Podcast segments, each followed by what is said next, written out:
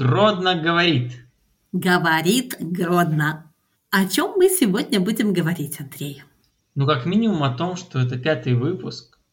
Пятый выпуск. И, ну, меня радует статистика, которая на этой неделе показала, что мы вошли в 200 самых популярных подкастов в Беларуси на Apple Podcasts.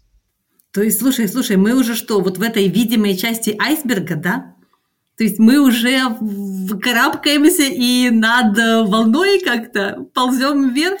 Супер, это круто. Я думаю, самое время представиться, кто же такие мы, потому что вдруг кто-то сегодня слушает нас впервые.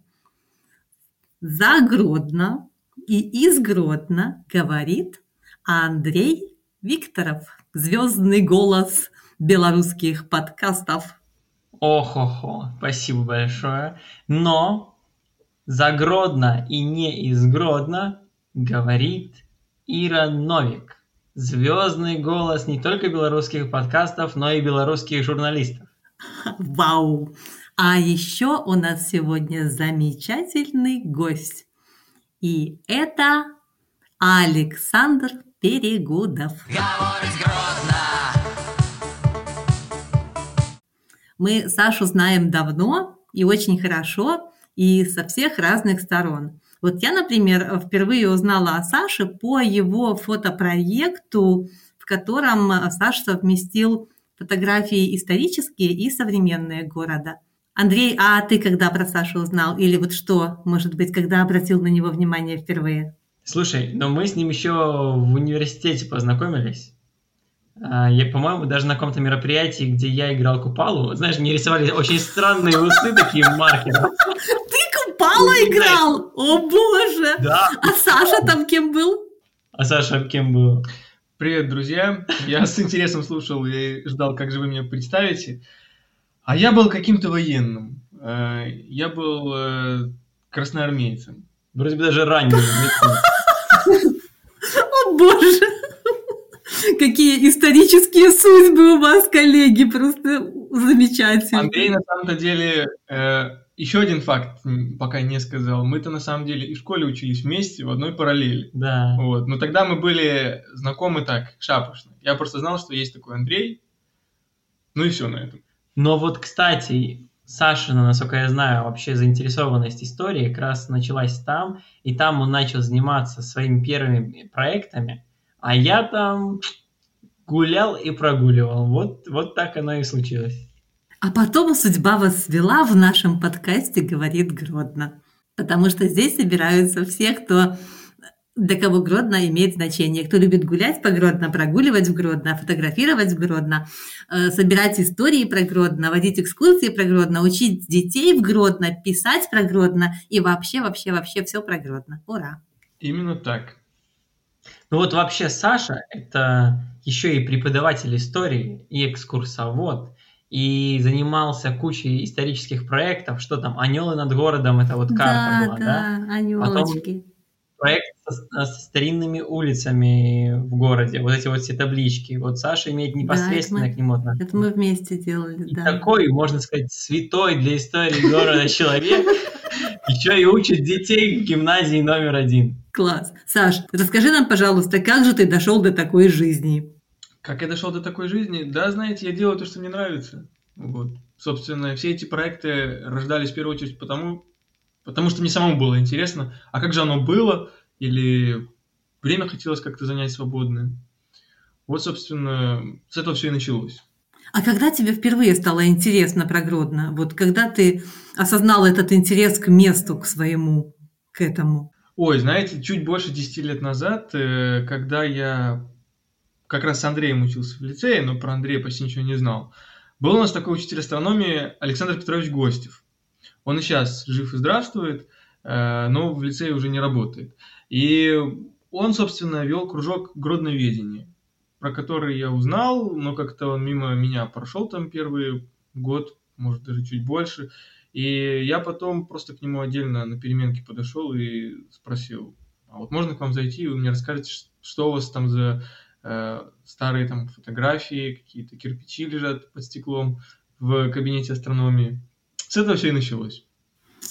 Ну да, Гостев он такой. Кто к нему в лапы попадает, тот уже никуда от истории Гродно не денется. Привет нашему любимому краеведу Гостеву.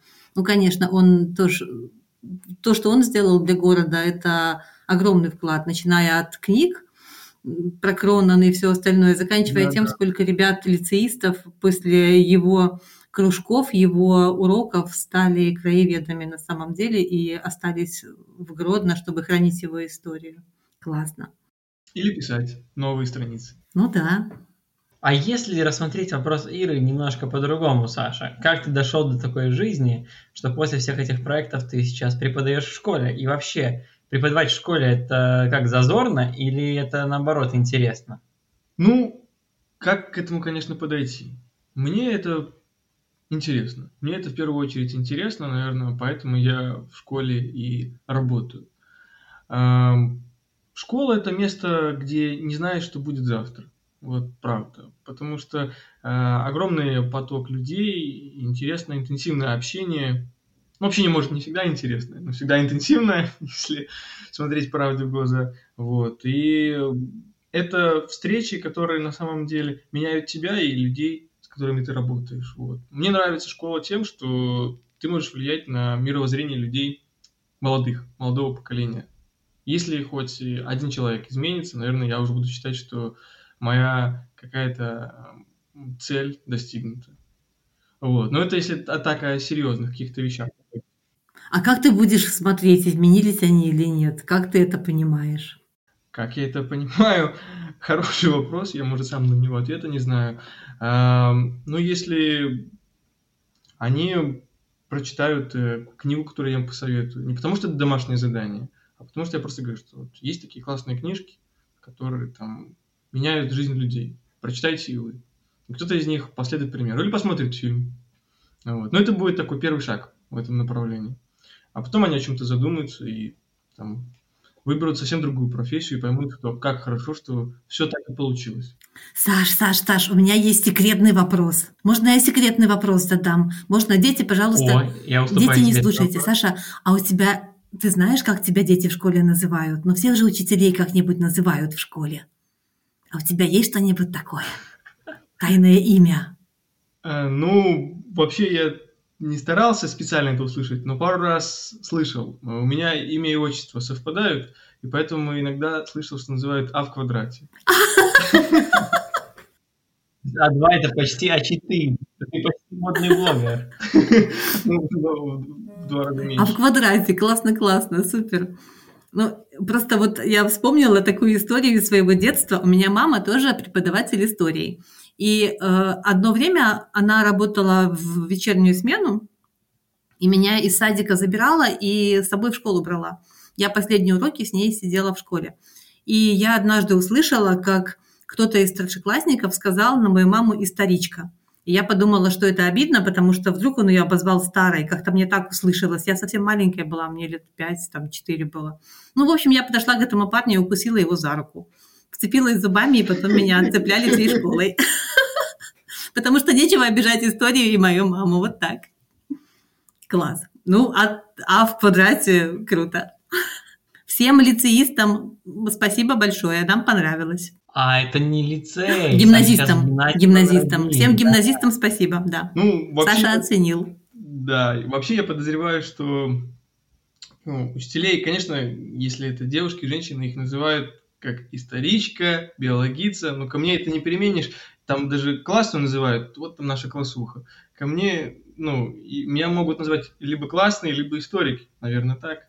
О, классный историк Саша Перегудов! Супер! Это же вообще прям прикол. Нет, классный был немножко в другом значении, но это мне тоже нравится даже больше. Если так, это очень даже неплохо. Да. Но, как говорится, знаешь, классными учителей редко называют, по крайней мере, реже, чем наоборот. Это я помню уже из своей. Ну, понятно. Слушай, а вот с твоими, с твоими ребятами случались какие-то прикольные истории вот на уроках или за уроками, где вы с ними общаетесь? Но они случаются перманентно. То есть постоянно какое-то, как бы, э, в школе состояние хаоса – это состояние вообще развития. Э, вот, и иногда можно поставить знак равенства, потому что в школе порядка не бывает, и это нормально. Я сначала все удивлялся, а как это вообще существует и работает, как оно не развалилось. А теперь как-то по-другому на это смотрю, потому что это коллектив взрослых и детей, и по-другому, наверное, оно не может быть. Поэтому постоянные смешные истории сопровождают каждого учителя каждый день. А нам рассказать? Хоть одну, пожалуйста. Что бы вам рассказать? Э, Или это такое, что есть что вспомнить, и нечего в подкасте рассказать? Ну, вот давайте, если мне придет эта мысль по ходу нашего диалога, я вернусь к ней, потому что как-то прямо сейчас в голове Хорошо, у меня нет хорошо. забавных историй. У меня вопрос такой, касаемо вот города и, допустим, твоих учеников. А, Делаешь ли ты что-то, чтобы они, например, в большей степени любили Гродно? И, и видишь ли ты у них заинтересованность именно к городу? Ну, по крайней мере, стараюсь. А, Я в школе, помимо того, что преподаю историю, еще и занимаюсь с э, интересующимися ребятами историей города отдельно на занятиях гродноведения. Мы по субботам ходим по городу, лазим по всяким интересным местам, не только музеям, но и просто улочкам, и общаемся с другими знатоками городской истории. Вот. И готовимся к такой кровической игре. Андрей, наверное, про нее знает еще со школьных лет. Была такая игра и есть. Э, Я этим городом храним. Мгм. Вот. Это такой городской квест для школьников, где нужно и побегать по городу, и на вопросы по истории ответить. Ну и, соответственно, победить. Главная цель. Ну и хорошо. Вопрос тогда дальше такой. А, вот сколько у тебя учеников там занимается? А, ну, чтобы не соврать, ну, человек 8-10. От 8-10. Не Да. 80. Нет, не 80, а 8-10. Но верно ли я понимаю, что если сейчас нас слушает какой-нибудь папа или мама, ребенок учится, например, в гимназии номер один, то он сможет отправить к тебе своего ребенка на гродноведение. Конечно, я буду заниматься не только с моими учениками, которых я учу историю, а вообще с любыми желающими. желающими. А что их больше всего заинтересовало в городе? Вот ты с ними, наверное, уже много провел таких экскурсий, небольших вылазок. Что их интересует больше всего? Ну, больше нравится гулять по городу. А попутно еще узнавать что-то новое. То есть для них это формат, знаете, наверное, и отдыха где-то. Их так грузят все учителя, и я тоже. Э, читайте книжки, пишите конспекты, слушайте подкасты, скоро будут говорить. Вот. И просто идем по городу и в легкой, ненапряженной форме узнаем что-то новое. И я тоже узнаю постоянно, потому что город, он же с разных сторон раскрывается. Вот. Причем с нами иногда ходят и другие знатоки э, истории, которые расскажут то, чего я не знаю. Поэтому э, для них это отчасти развлечение. Я не скрываю это, но это, мне кажется, полезное развлечение. А есть ли среди них кто-то, кто вот прям раскрыл, может, для себя город и заинтересовался историей настолько, чтобы задавать себе дополнительные вопросы или самому читать что-то? Ну, в этой компании есть парочка таких ребят, которые любят задавать каверзные вопросы и иногда не знаешь, как на них ответить. Мгм. Вот. Ну, я тогда им так и говорю. Прочитаю, отвечу. Мгм. А читаешь? Отвечаешь потом? Стараюсь. А где вы были в последний раз? Куда вы ходили? А, куда мы ходили последний раз? А, а ходили мы в музей Януша Парулиса. Прекрасно. Гродненскому э, коллекционеру древностей. Детей такой музей не смутил?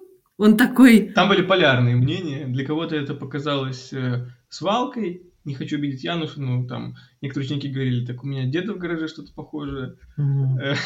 А кто-то вообще восторг, восторг, ой, сколько винтажных предметов, ой, сколько интересного. Ну, то есть э, по-разному, но в целом ребятам понравилось. Даже те, кто был, скажем, ожидал чего-то другого, оно их зацепило. Мгм. То есть э, даже если оно им, может, лично и не близко было, но оно было интересно узнать, а как этот человек все это собрал и, главное, зачем. А Вот. Поэтому, ну, все мы знаем Януша, э, какой он увлекательный рассказчик. Вот, и ему, дай волю, он не остановится никогда. Будет рассказывать и рассказывать. Вот. Так что такая у нас была последняя, одна из последних встреч. А на уроках бывают какие-то такие вещи, которые ставят тебя в тупик, как преподавателя? Ну вот что самое сложное для тебя? Ну, если там 9 и 10-классники могут э, уже какие-то причинно-следственные связи выстроить и задают вопросы по существу, то 5 и 6 классы, а я в них тоже работаю, они задают как раз такие вопросы, на которые сложнее всего ответить. Там вот рассказываешь про Америку, да, а они спросят, а статуя свободы, она внутри пустая или полная? И вот что на такое отвечать? Вот. Ну и потом я как бы гуглю и узнаю, что она там пустая, вне лестницы mm-hmm. и так далее. Но когда они вот так вот что-нибудь спросят, то дар речи иногда отнимается и думаешь, что ж тут сказать. А ты их не просишь гуглить самостоятельно в этот момент? Иногда даже и говорю. А давайте вместе и узнаем. Угу. Я откровенен с ними и всегда говорю, что я всего не знаю. Вы чему-то учите меня, а я вас. И благодаря таким вопросам, кстати, на некоторые вещи только и можно узнать ответ. Потому что в голову они тебе не придут просто так. А вот ученики что-нибудь как спросят, ты сам задумаешься, а надо же. Угу. А вот вообще ты ученикам запрещаешь пользоваться мобильным телефоном или нет? Вот тут нужно отвечать, как, как надо или как есть. Э, так, чтобы премии не лишили. Э, на самом деле не запрещаю. Вот. Э, я сторонник вот в этой пословице «кнута и пряника» все-таки пряник. Ученик когда начинает бездельничать? Когда ему скучно. А это скорее проблема учителя, а не ученика. Ученик, до, не, ученик не будет бездельничать, если ему реально интересны уроки, слушать или выполнять какое-то задание. Вот. Поэтому телефоны я не запрещаю, но стараюсь провести урок так, чтобы им самим не хотелось э, отвлекаться на э, соцсети, игры. Ну, такое бывает, что тут э, скрывать, mm-hmm. такое тоже бывает. Вот. А иногда у нас задания прямо в телефоне. Сейчас только викторины и онлайн-тестов. Э, я им задаю, э, ребят, пройдите тест там на такой-то платформе. Mm-hmm. Вот. Домашние задания, опять же, тоже много всяких видео и подкастов сейчас, которые можно рекомендовать хотя бы не обязательно, но порекомендовать, вот, ребят, посмотрите, здесь вы узнаете что-то больше, чем дают вам учебник. Вот я помню, ты даже в лицее еще делал то ли проверочную какую-то работу в виде квиза, где позвал их в кабинет информатики, вывел квиз на экран, и они вот э, онлайн проходили, отвечали на вопросы и получали баллы. Да, Андрей мне в этом помогал, потому что там какой-то очень шумный класс собрался, и я боялся, что они вопросы мои не услышат, потому что у них спортивный азарт берет свое, и все начинают кричать, вот, и Андрей мне помогал проводить эту викторину. Да, так, такие вещи тоже провожу, стараюсь. Стараюсь как-то вносить разнообразие в уроки. А ты себя помнишь, каким ты был в школе? Вот каким ты был учеником, Саш, ты помнишь себя? Сейчас дети такие или не такие? А, но я все-таки вырос в эпоху до интернета. Вот. Я, скажем, начал учиться в школе, когда интернета у меня вообще не было. Когда учился в школе, он появлялся в каких-то интернет-клубах. Мы ходили в компьютерные клубы поиграть. Э, сейчас дети совсем другие, они рождаются со смартфоном в руках. И поведение у них другое. Они уже немножко, немного по-другому все воспринимают. Вот. Замечаешь и понимаешь это, когда видишься с ними очень много. Они уже, на самом деле, друг, другое поколение, digital. Я помню, я в классе каком шестом или седьмом э, захотел себе игру скачать. Это как раз был такой, э, ну не то, что первый-первый интернет, но такой дорогой интернет. И я помню, как я попал, э, ну, в рублях бессмысленно говорить на то время, но я помню, что я попал долларов на 10, наверное. И родители, когда узнали, что я скачал игру за 10 долларов, то мне влетело так прилично.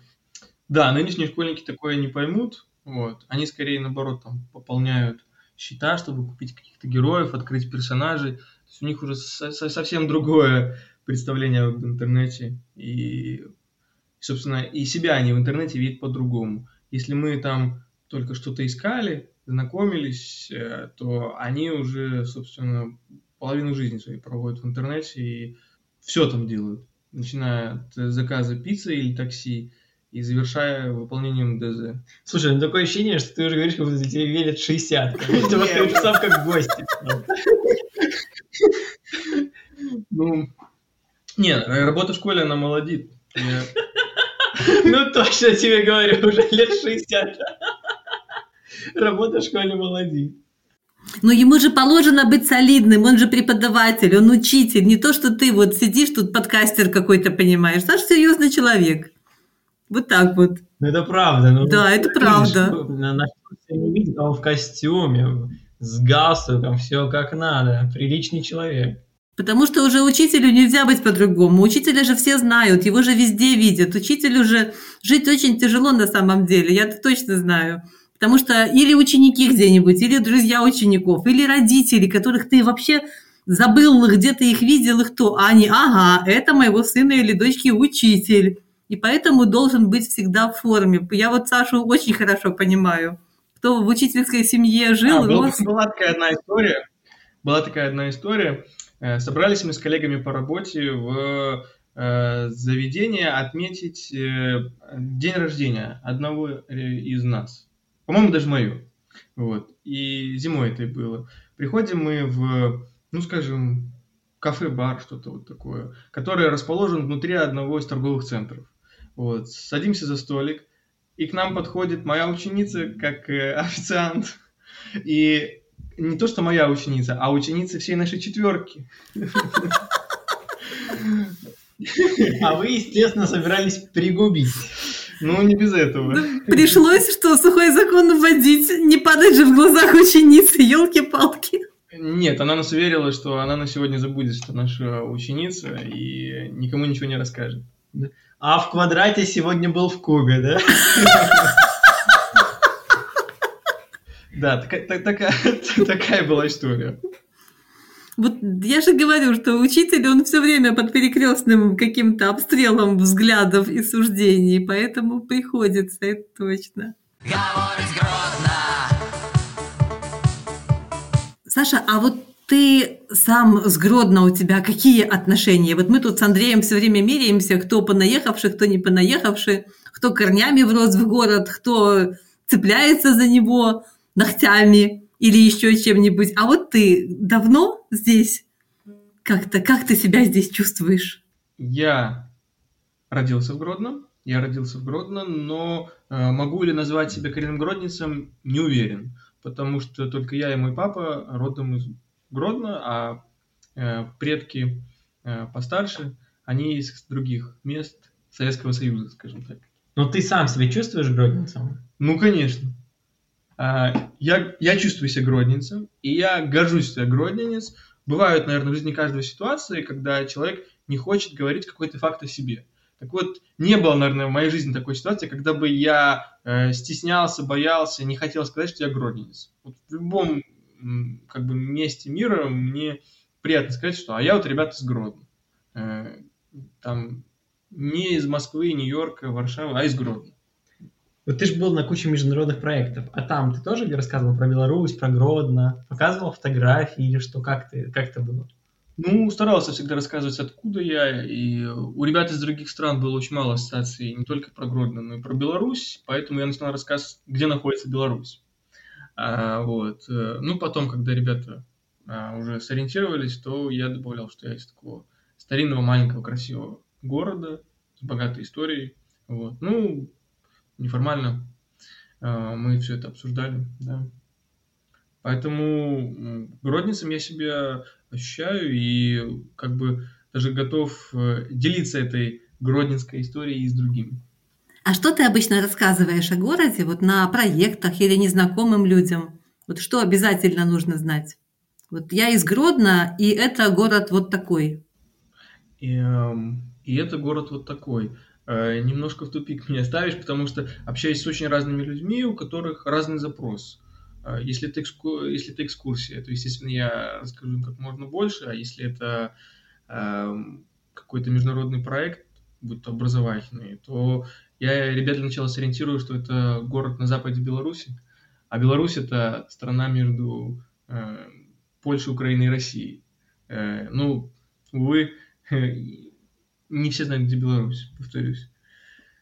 Вот. э, Ну, если бы вот человек меня на улице спросил, а что нужно знать про Гродно, то, наверное, я бы хотел на него ответить так.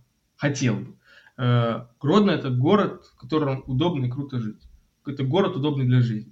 Здесь все под рукой, он удобно географически расположен. Это приятный для гостей город, всегда есть что показать, э, есть куда сходить, что посмотреть и что поесть. Благодаря Андрею теперь мы знаем про это больше. Вот. Эм, это город удобный для жизни. Вот. Я побывал в разных городах Беларуси и зарубежья, и Гродно из белорусских городов вот всегда выгодно выделялся в лучшую сторону, и его э, не стыдно никогда поставить в один ряд с другими европейскими городами. А вот Леша что-то во втором выпуске говорил, что, между прочим, Брест ему во многом больше нравится. А ты что скажешь? Мой друг Антон э, родом из Бреста, и он меня переубедил, что в Бресте погода лучше, что весна на две недели раньше приходит в Брест. Вот. А с этим соглашусь. А в остальном все равно Гродно для меня круче. Пускай даже эти суровые гродненские ветра и снега-дождь, который 4-5 месяцев в году э, сыплется с неба, э, все равно меня не переубедят, что Гродно не the best. Э, были ли на экскурсиях? Конечно. Конечно, была такая одна очень э, скажем, забавная ситуация, связанная с незнанием культуры других народов. Дело было у синагоги в субботу, и я был с компанией взрослых ребят, э, вот, как вдруг подходит к нам эм, человек, э, внешне никак не отличающийся от нас, в обычной одежде, и обращается к нам с такой фразой. «Ребята, а вы могли бы мне помочь?» Буквально на 2-3 минуты. Эм, мы такие, да, конечно, что вам нужно? И он такой, ну, вы меня правильно поймите, у нас сегодня священный день, э, шаббат, нельзя делать много разных вещей, вот, а мы хотим чаю попить. Не могли ли бы вы нам поставить чайник? Вот. Ну и один из нас с радостью выполнил это. Вот. Ну а другие не поняли вообще, что происходит, потому что мы мало знаем а, друг о друге, о народах планеты. Вот. Мы мало знаем культуру друг друга, и э, ну, такие курьезы возникают порой. Вот такая была ситуация, например. Я всегда прикалываю, как Саша рассказывает истории таким э, лекторским языком, как будто вот э, можно себя почувствовать на паре, слушая вот такой вот пример из жизни. Ты завидуешь, ты просто завидуешь. Конечно, конечно, да правда. Ты, небось, тоже хочешь в школе работать, чтобы тебя дети слушали? Я чуть-чуть работал, был в моей биографии такой пункт, представь себе. Три месяца вот как раз в лицее, там же Саша тогда работал, я был педагогом-организатором. Но не выдержал, не смог и ушел. Школа – это те не подкасты вести. Это точно. Была еще одна забавная история, связанная не с Гродно, а с экскурсиями, в принципе. Хотите, я вам расскажу? Ну, давай. Э, дело было еще в студенчестве, и э, Помню, сидели мы с товарищем на мели, денег ну, вообще не было. И один из преподавателей нам подкинул вариант, что можно провести экскурсию для учителей одной из городских школ, свозить их в Мирский замок. А мы в этом замке никогда до этого не были. Но он говорит, ну вы же историки, вы сориентируетесь на месте. Вот. И у нас стояла задача и про замок рассказать, и виду не подать, что мы там впервые вместе с нашими гостями. Вот. Э, и Э, ну, дело это было за день буквально, когда он нам сообщил, мы вечером так почитали и как-то так очень уж э, самоуверенно ползли на свои силы, что да что там разбираться, с, без проблем, с легкостью все проведем. Ну, помню, как-то еще в автобусе мы слишком загрузили их теорией, что они попросили, а давайте мы немножко отдохнем. Мы говорим, да не вопрос. И потом у нас стояла главная задача, когда мы приедем в мир, повести их в сторону замка, а не от. Вот. Потому что мы еще не знали, где там парковка, где что. Ну, а когда приехали, увидели, что парковка возле замка, то расслабились окончательно. Вот. Была такая история, когда мы были экскурсоводами там, где еще сами ни разу не были. Слушай, очень прикольно. А как преподаватель, как учитель, ты с таким часто сталкиваешься? Бывает, что не, не готовишься к уроку и выезжаешь такой, а я выйду, я там все всякое помню и знаю. Ну, если что-то откровенный подкаст, то, конечно, бывает. Э, где-то и не подготовишься, и говоришь, ну, давайте вам что-нибудь интересное расскажу. И на общих знаниях выезжаешь или какие-то интересные факты из других книг расскажешь. А нам, а нам расскажи что-нибудь интересное, интересные факты. Мы тоже хотим. Пожалуйста. Про Гродно? Да. Наш подкаст говорит Гродно. Ну, мне, например, очень нравится история о улице, которой никогда не было. Э, такая крохотная улочка, э, названная именем человека, которого никогда не было. Э, думаю, вы ее слышали, но для слушателей подкаста расскажу еще раз. Э, в 1939 году Гродно стал э, белорусским городом, до этого он был в составе Польши, и была такая улица Святого Николая. Пришла советская власть и, естественно, не могла наставить название улицы Святого Санта-Клауса, Святого Николая или Санта-Клауса, и переименовала она в честь э, одного из государственных праздников улицу 11 июля, 11 липня, коли по-белорусски сказать. Э, это был день освобождения Минска от польских войск во время польско-советской войны. Ну, это если так совсем закрутиться. Вот. А потом очень быстро началась война, улицы снова переименовали, потерялись все архивы, справки. И когда после войны город восстанавливался и наводили порядок, упорядочили городские названия, кто-то не рассчитал, не разобрался и повесил табличку, и в городских документах это все прописал, как улица уже не 11 липеня, а П липеня. И, собственно, так эта табличка и в документах все это оставалось, наверное, добрых лет 60. Пока, наконец, не разобрали, что человека П липеня никогда не было, а улица названа в честь 11 июля. Просто праздник такой пропал, в, городск... в коллективной исторической памяти не сохранился, вообще отсутствовал, что был навязанный государством и народным не, не, не ощущался как такой национальный. Mm-hmm. И вот была такая улица в честь э, человека, которого никогда не было, вот, хотя находились те, которые еще э, так неистово доказывали, что это Петр Липень или Павел Липень. Собственно, никто толком не знал, но старался доказать. Слушай, ну это интересно. Это почти как бревно, которое с Лениным несли миллион человек. Да. Реально. Да, да, Я не слышала такой истории никогда. Спасибо, Саш, круто. А эта улица сохранилась, на ней всего пару домиков, и она называется улица 11 июля. Mm-hmm. А, эта улица сразу за гор исполкомом.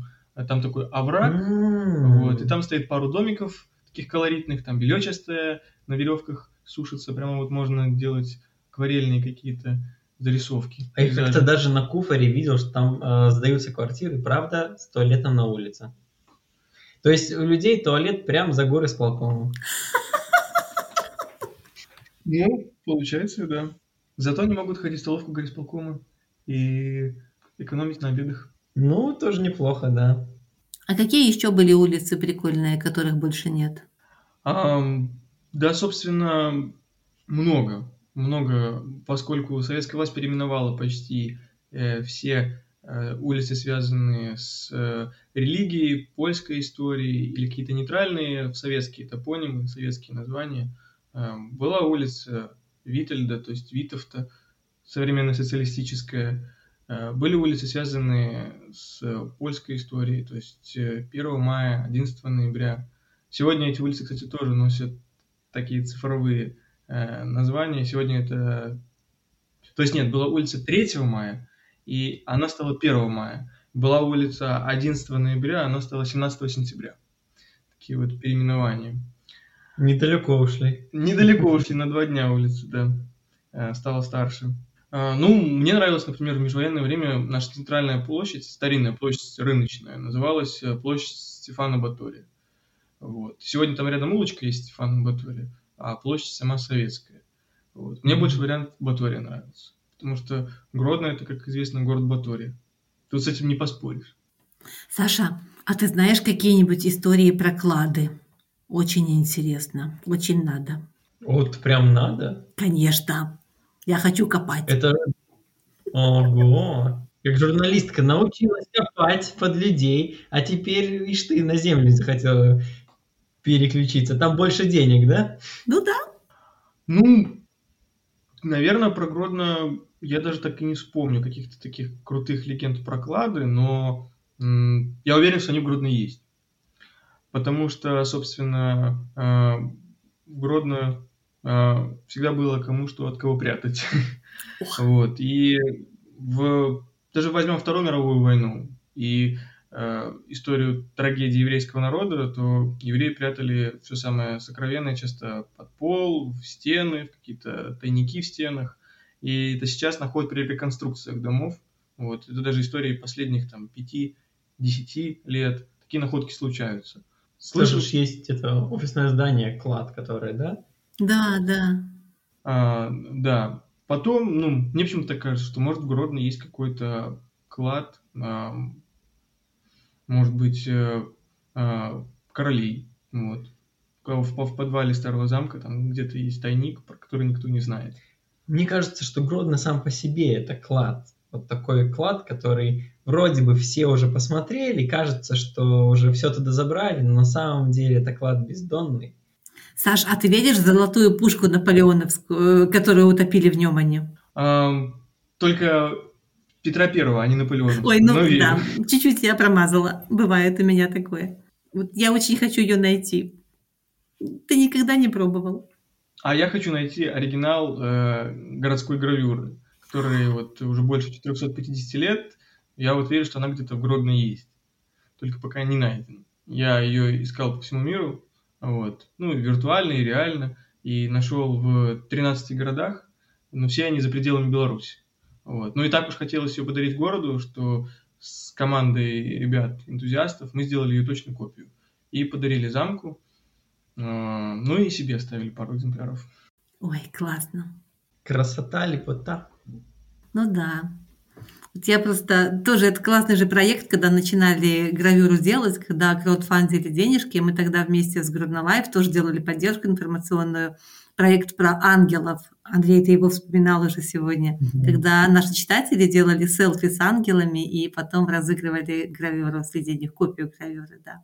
Это здорово очень. Да, да, да, да. Мы еще делали и э, сувенирную продукцию, такие разные э, варианты гравюры, какие-то ее фрагменты, которые тоже были прекрасным дополнением интерьера. О, кстати, Саш, а историю про ангела, который на костеле на Фарном, ты нам расскажешь про ангелов?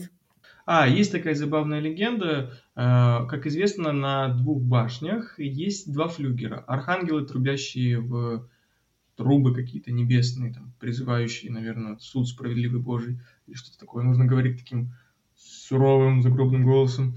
Ну, кстати, а... мне кажется, Миша хорошо справляется в своих экскурсиях. Э, наверное, да.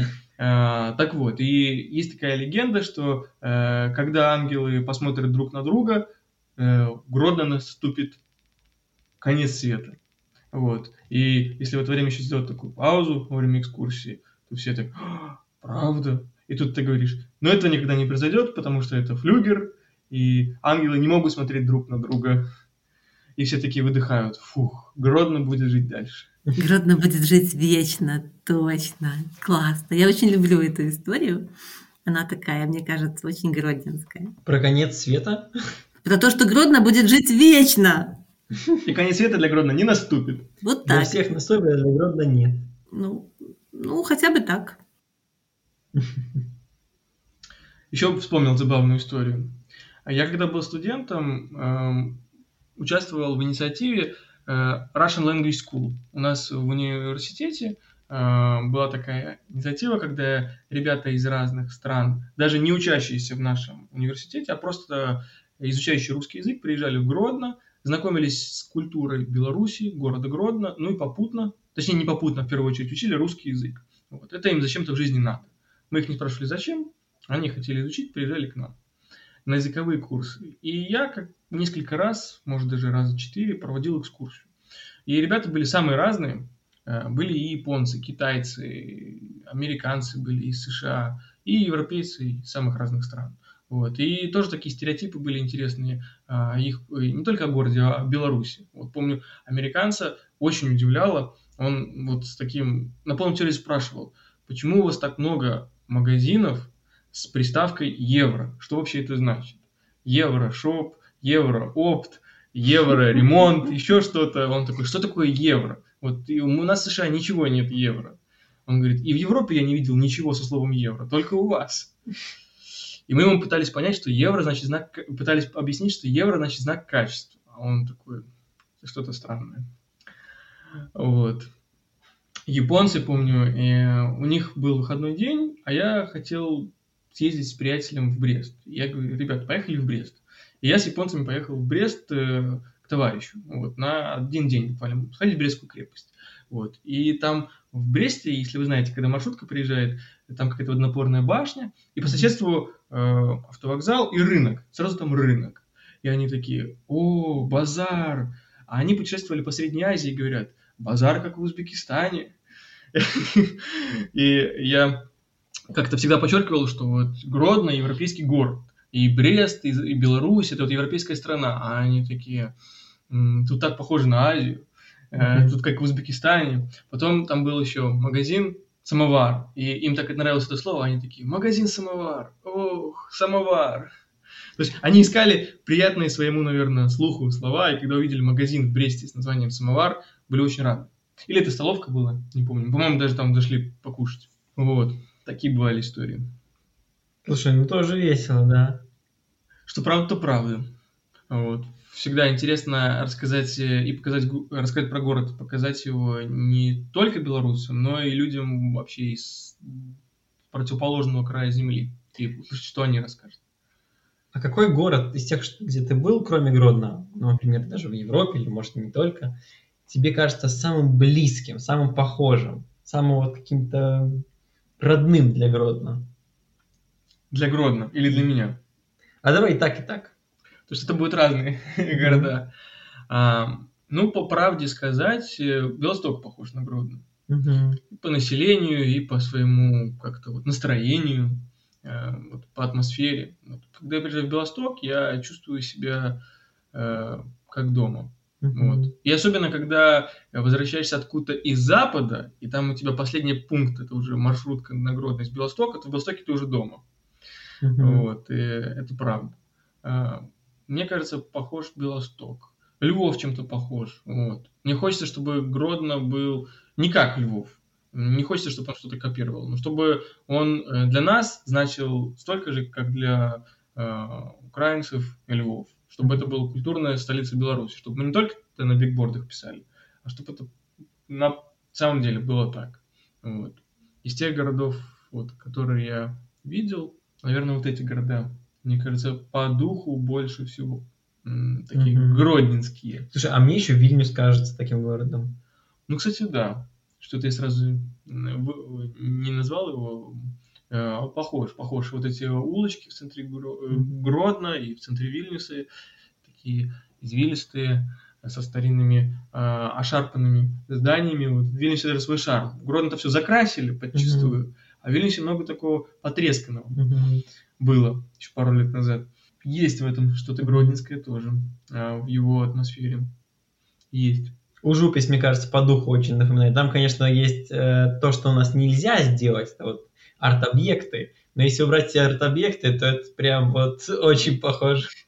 Да, и, кстати, Гродно – это свободолюбивый город, а ведь Ужупис – это республика свободных граждан, mm-hmm. и там у них и даже своя э, паспортная, там в какой-то день Ужуписа, кажется, у них есть праздник, э, ставят штампы в паспорт, чтобы побывали в республике Ужупис у них есть конституция, которая записана на всех языках. Ира, у тебя есть уже штамп такой в паспорте? Э, они ставят всем, кроме белорусов. Говорят, с вами неизвестно, что будет, если вам поставить такой, такой штамп в паспорт. Поэтому вот так. Мудро. Но, в принципе, мне кажется, в Вильне больше всего похоже на Гродно дворики. Вот эти арочки и эти дворики, вот это очень-очень похоже по настроению, прям попадает в сердечко моментально. Это так да. Ну, а вот я еще хочу, ведь что-то вы ушли в города, в географию, а я бы еще хотела у Саши спросить про детство немножко. Саша, во что вы играли? Где, в каком районе прошло твое детство в Гродно? То есть на фоне чего ты рос? Я детство свое провел на бульваре Ленинского комсомола, на фортах, вот там недалеко от мини-рынка. И ближайшая такая была точка, место притяжения интереса – это Пышки и Неман. Вот. Я и с родителями там много проводил времени, и с друзьями мы любили ходить. Как на тропу здоровья, так и просто на пляж. Вот. Ну, не считая, конечно, нашего двора, где мы любили играть там в прятки, казаков-разбойников. А, мы ходили в э, лес. Вот и я до класса, наверное, 10 э, в центре города, так знаете, был как на каких-то праздниках. Для меня был праздник в центре города. Потом повзрослел, стал гулять с друзьями и сам учился в центре города и изучил его. А вот детство мое было за пределами вот старого Гродно, ну просто абсолютно. У меня какие-то такие моментами воспоминания проскальзывают. Старая Советская площадь, таким сквером конкретным и транспортным кольцом, э, тенистые улицы, где клены, каштаны, набережная, кажется, тоже такая вот замковая гора, вся с деревьями, вот. Но я уже, честно говоря, не могу отделить, где снимки Старого Гродно, а где мои реальные воспоминания вот, конца 90-х, начала 2000-х. А, ну, по фото я точно знаю, что это было так. Ну, хорошо помню вот э, сквер на Советской. Сквер на Советской площади, а, вот, от которого ничего не осталось. Вот. Мне очень жаль, потому что если уж раньше там были дворцы э, и просто какая-то застройка, то конец 80-х, 90-е – это период, когда Гродно был такой максимально зеленый, и там был чудесный сквер. А сейчас, э, ну, больше как такая бетонная площадь. А расскажи нам про форты. Мы про девятовку много говорили с Андреем.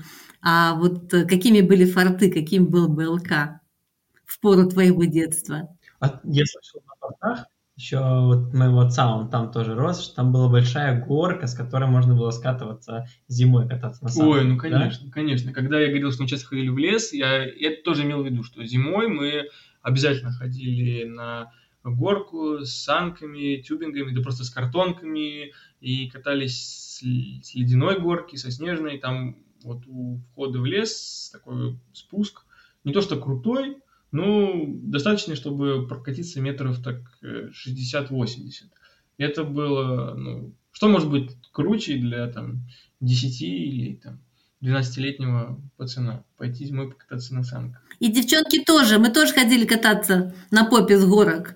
И, ну, это было не в Гродно, но все равно было круто. И я помню, что было очень-очень круто кататься на таких штуках, которыми накрывали остановки. Они как шифер, такие волнистые были, листы как они, ну что-то типа плексиглаза, я не знаю, как оно называлось. Вот на этих было кататься круче всего, на них даже можно было дрифтовать так специально.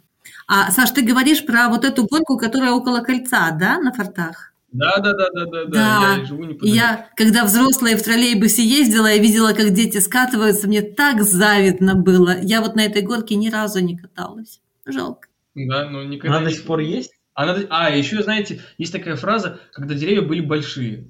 Вот что-то в этом есть. Когда я был маленький, деревья были большие. Я на этой горке катался, катался, катался, катался. Она мне казалась, ну, очень огромной. А потом, ну, вот повзрослел и в ту сторону даже не смотрел.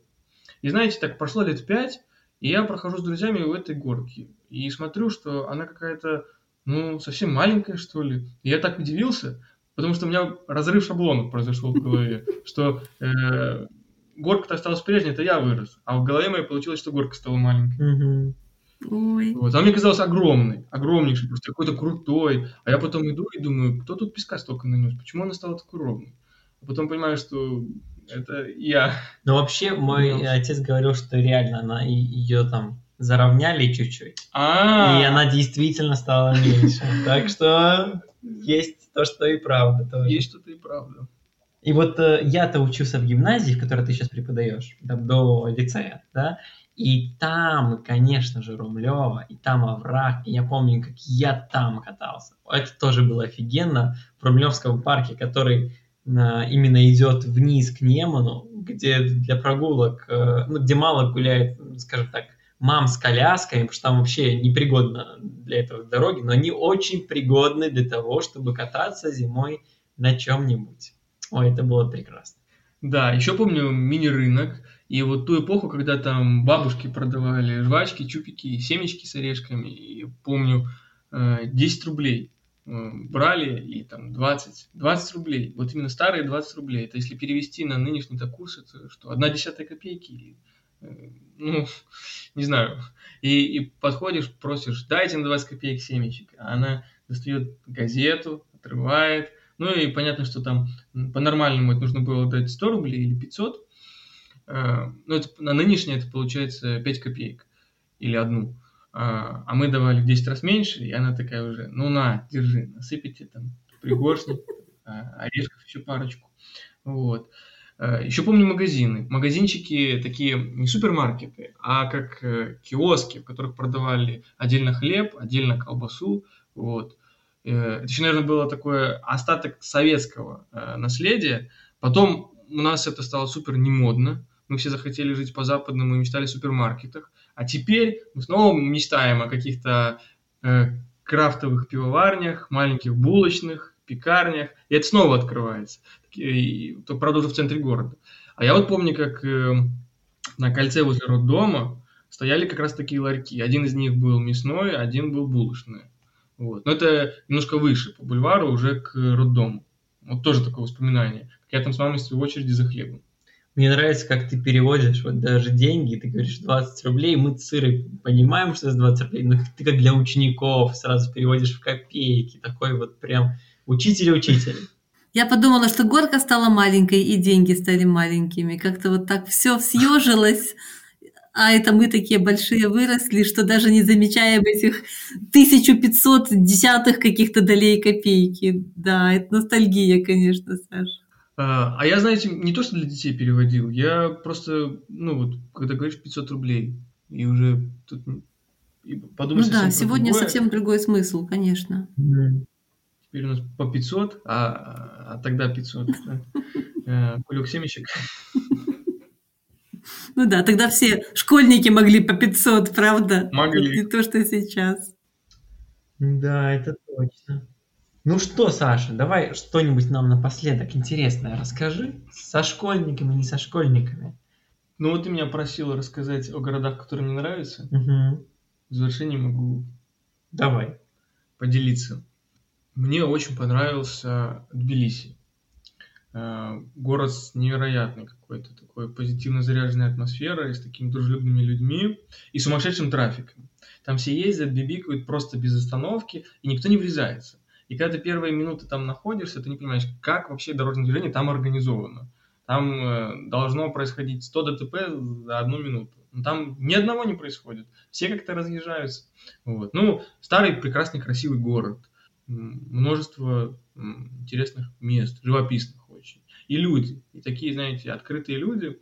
Вот. Там хватало смешных историй, что там садишься в такси, таксист еще не, спросил, куда тебя везти, уже спрашивает, откуда ты родом, вот, уже предлагает записать его номер телефона с той целью, что он подвезет куда угодно и когда угодно и расскажет о всех достопримечательностях, что он тут местный, все знает, вот. Такие самые теплые впечатления. Мне очень понравился Тбилиси. Еще мне понравился Брюги. Брюги в Бельгии э, город э, с такой, знаете, из сказки. Город просто из сказки, с черепичными красными крышами, с э, вот такими узкими улочками. Вот кажется, вот там за последние 500 лет ничего не поменялось. Э, из современных э, построек ничего не построили. Вот он просто сказочный. Э, ну и, наверное, мне э, понравился Львов. Львов я снова включу в свой топ, вот, потому что красивый, приятный город, где белорусам очень, кстати, рады. Белорусам там очень рады. И давай вернемся в Гродно. И что ты больше всего любишь в Гродно? Логичный вопрос в подкасте «Говорит Гродно». Что я больше всего люблю в Гродно? А, в Гродно я люблю а, закаты на Замковой горе. А, в Гродно я люблю кофейни с террасами на улицах, где можно наслаждаться и атмосферой города, и лета, и компанией приятных людей. И Гродно я, наверное, люблю за э, людей, которые, с которыми э, работаю, живу, общаюсь, дружу. Например, вот с вами. Здесь и сейчас. А я тоже люблю за это Гродно. Я люблю, что мы делаем. Говорит Гродно. Что мы... Говорит Гродно! Саш, а еще, а еще знаешь, что я хочу спросить? Вот ты про города сказал, и мне хотелось бы узнать, а что бы ты хотел, чтобы в Гродно было, вот привезти из Брюги, из э, Львова, из Тбилиси в Гродно?